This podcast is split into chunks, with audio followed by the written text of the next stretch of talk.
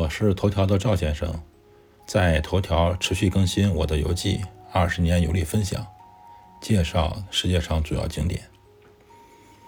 这一篇游记内容不太多，因为我在头条发这一篇游记的目的是为了分享我在埃菲尔铁塔坐电梯上下那个视频，所以文字内容并不多。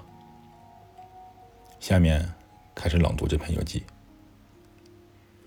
埃菲尔铁塔内部是有电梯的，可以节省爬楼的体力。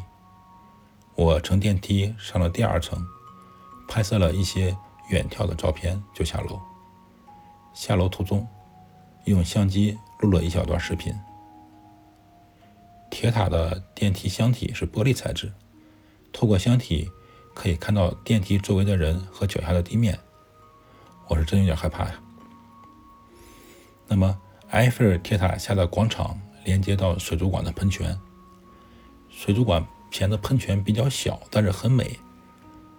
我和老婆去的时候，看到一个哥们儿拿着伞在里面玩的很高兴。下面这张照片把水族馆前的广场和铁塔一起照了进来。在这个位置照相也是需要排队的，好在大家都很有礼貌的排队。所以，尽管照相的人很多，但是还是很有秩序的。我拍摄的埃菲尔铁塔夜景照片，就是在这个位置取景。上一篇文章我提到过，晚八点之后，每一个小时，塔上都有类似星光的灯在闪烁，大概闪几分钟，特别漂亮。